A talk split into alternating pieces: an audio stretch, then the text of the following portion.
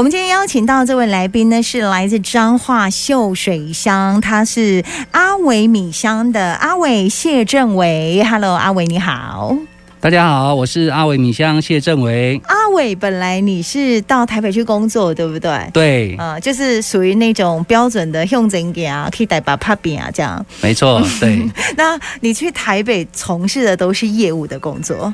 对，一开始的话是因为就是说家里面的工作都是跟建筑有关系的，所以说去台北的话就选择一个这个卖房子的工作这样子。是是是，就是房仲业者这样。对，没错。哎，房仲业者现这几年应该赚很大。对，也也也都有不错的发展，但你已经错过了。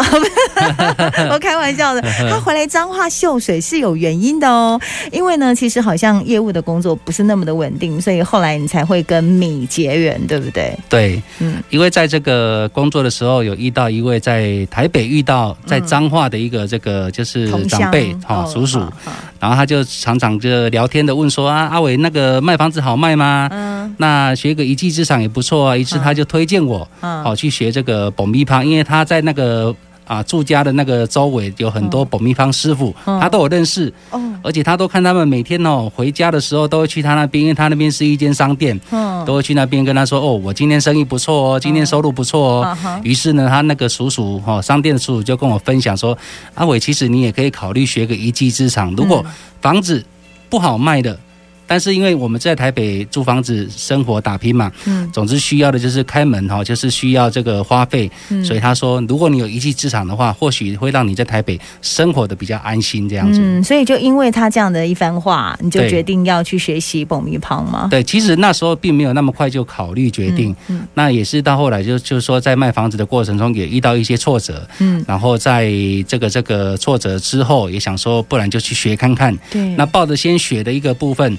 那这个开商店的这个叔叔，他也尽他最大的力量，因为一般学学习技术都是要花钱的哦。对。而且这个叔叔他跟我说：“阿伟，你不用担心，这个叔叔当然不是叔叔帮我出，是叔叔先帮你去沟通，是否能够再让你去这个啊学习完成，自己出门做生意的时候再跟你收钱。”哎。哦。对对对，是这样子，有点像学徒的概念。对，是学徒概念，但是是先不收费的学徒。哦，我懂意思。所以你真是遇到贵人呢。对，没错没错。哦，那就这样，呃，学了之后呢，后来怎么会回到秀水乡呢？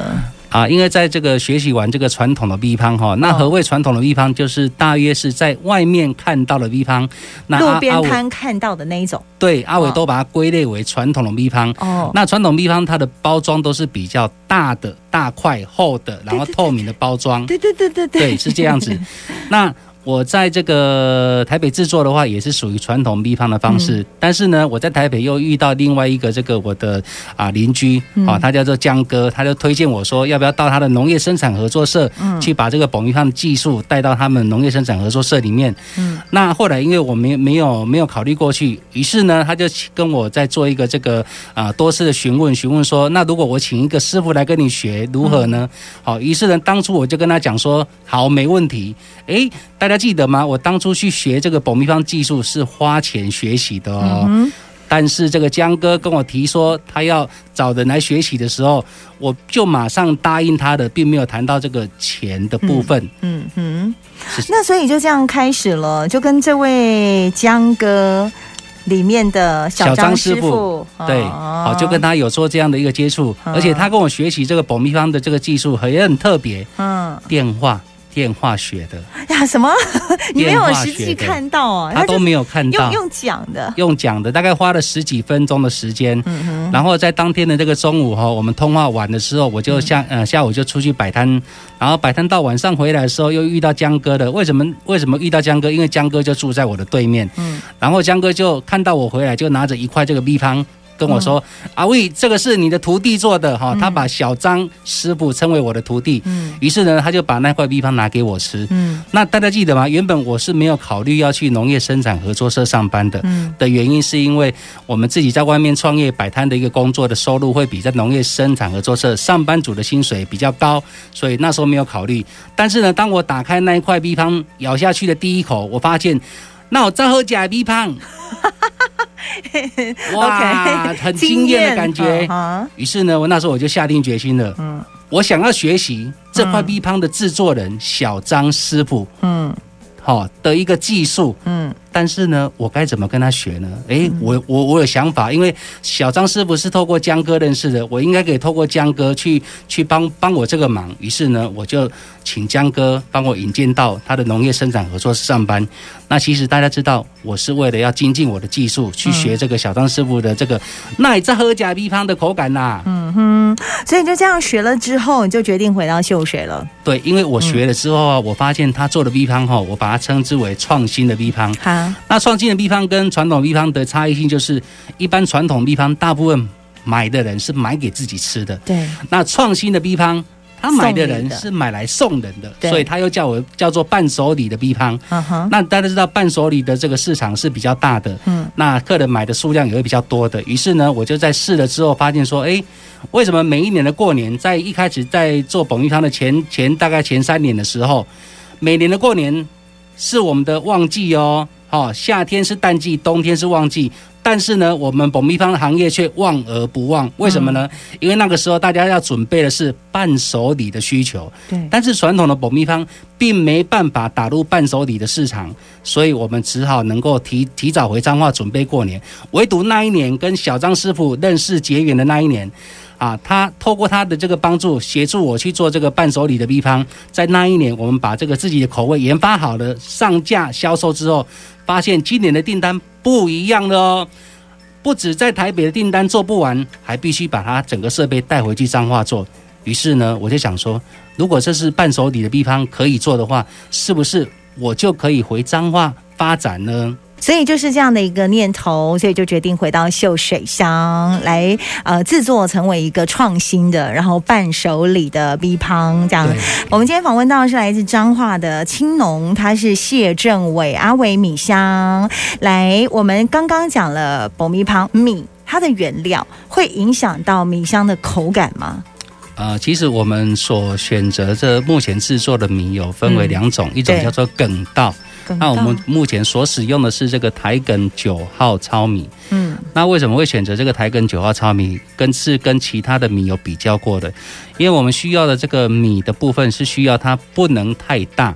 那不能太大的话，就是要控制它的口感的部分，因为太大的口感啊、呃，太大的米，它的等于它中间的这个啊直径间距会比较大。嗯，那在吃的时候，它比较没有办法有那个烤烤烤的脆度。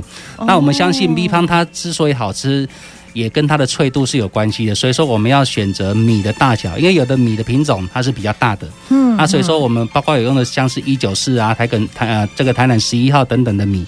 那后来会选择这个台根九号的米来制作，嗯，那其中呢，我们会用这个糙米而不用白米的原因，又是因为糙米本身它有自然天然的香味哦，是。那白米本身的话，当当然它是在这个颜色呃颜色上面的话，跟这个味道上面的话，就比较没有什么特色这样子。哦。那我们讲阿纬米香，不只是强调就是说它这个这个食材的一个这个从农夫那边啊跟农夫直接购买，然后必须要检验合格的食材，再就是说它也是强调。一份让人家能够安心又健康的一个这个啊现代的这个保密方食物这样子。OK，所以你对米的选择已经是花了一番功夫去研究。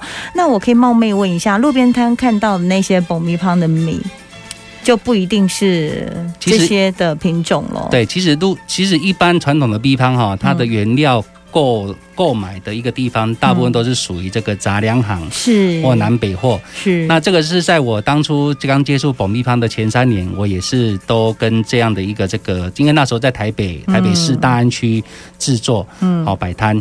那我们的原物料的取得地方就只有这两个地方。但是我在七年前回到彰化做这个啊这个转型做伴手礼的地方的时候，我就想说。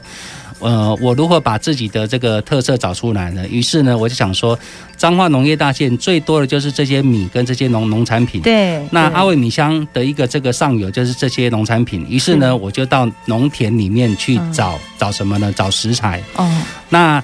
在经由农夫的介绍，让我得知说，哎，彰化有一个这个彰化青农联谊社啊，它里面有好多个农夫，对，可以让我去快速的去搜寻我要的标准，我要的食材。对。于是呢，我们就透过这样的一个这个青农联谊社的这个啊协助，然后去认识了更多的农夫。那让阿维米香的食材能够让啊这个消费者安心的一点就是说，第一，我们跟农夫直接购买，嗯，那购买的条件就是说，诶，我们必须要农夫有把他的食材拿去做检验哦，检验是无农药残留，是。无重金属的部分，是阿维米香选用食材的最大一个标准，因为我相信。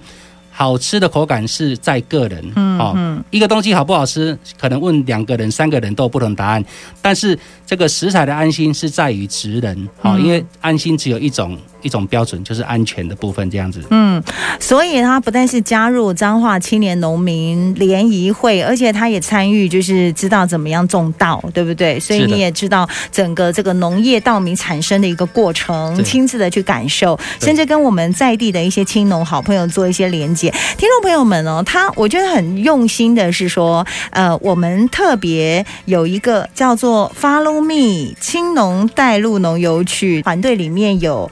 阿凯的凯氏好米、植保基，还有启宗的妞妞果园，妞妞果园有来过我们节目，还有阿维米香，所以怎么会想到做这样的一个串联？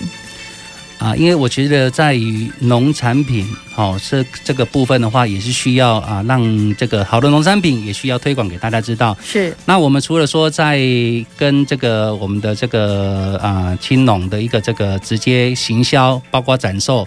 包括农会去推广展售的一个这些平台之外，那我们也需要靠自己哈去想办法，让自己的这个客源能够增加。嗯，因此呢，我们就跟这个几个这个青农伙伴一起结合起来，每个人提供自己的专业。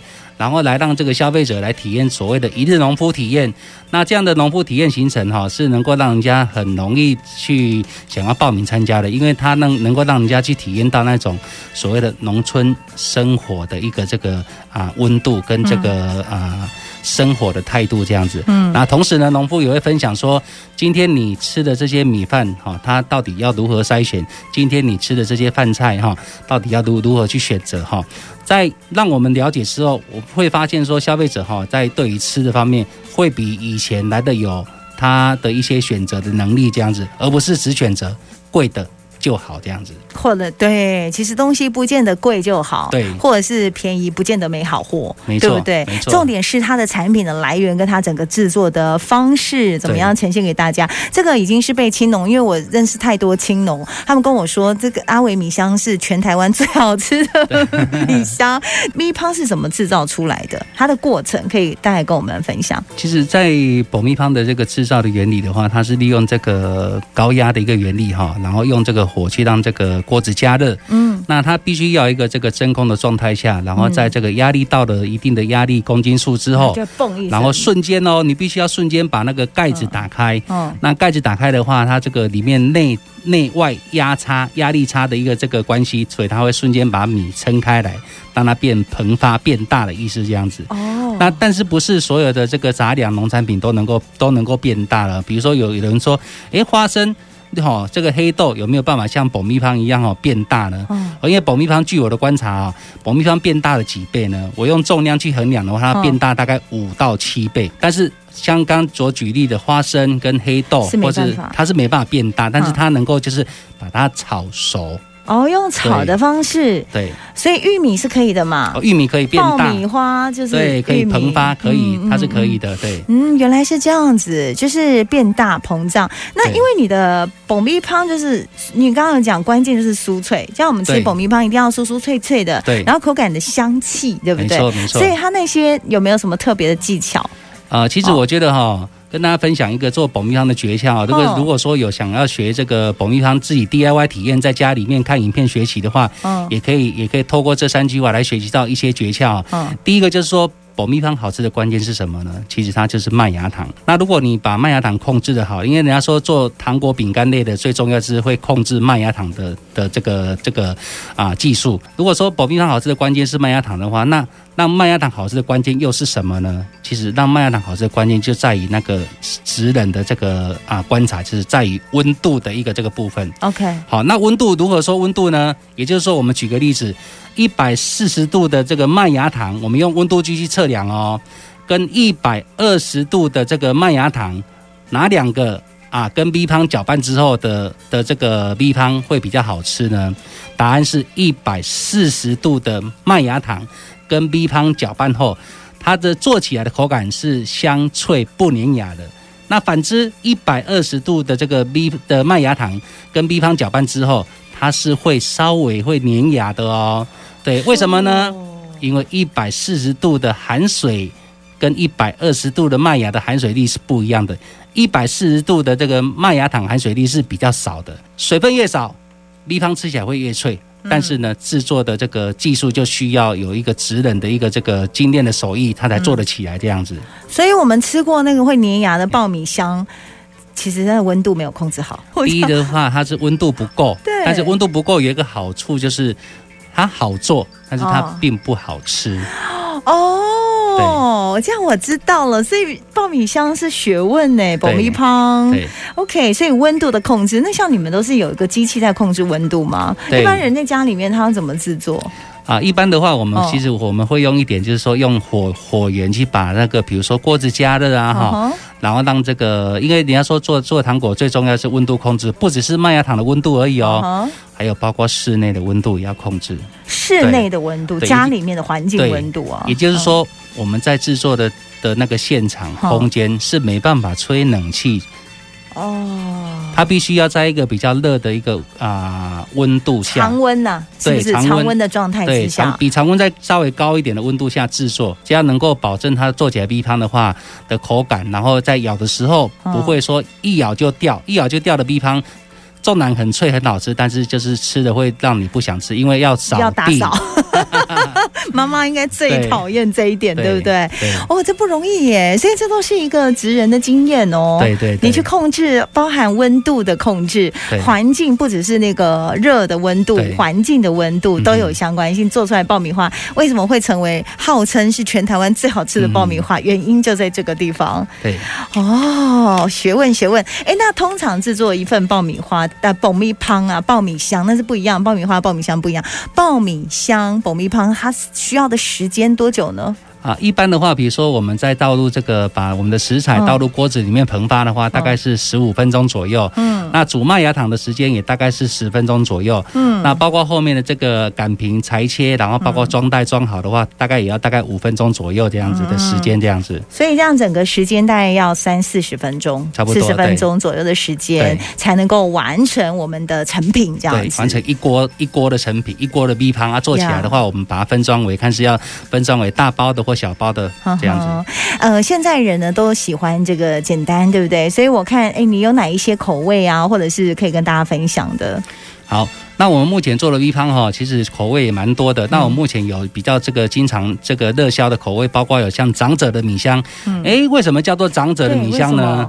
其实长者米香它是有一个关联性的，因为南宫夹头刀夹个什么老姥姥哈，所以长者的米香又叫做花生米香。那我们用这个样的一个名称哈，让客人好记，因为我们也也发现说客人。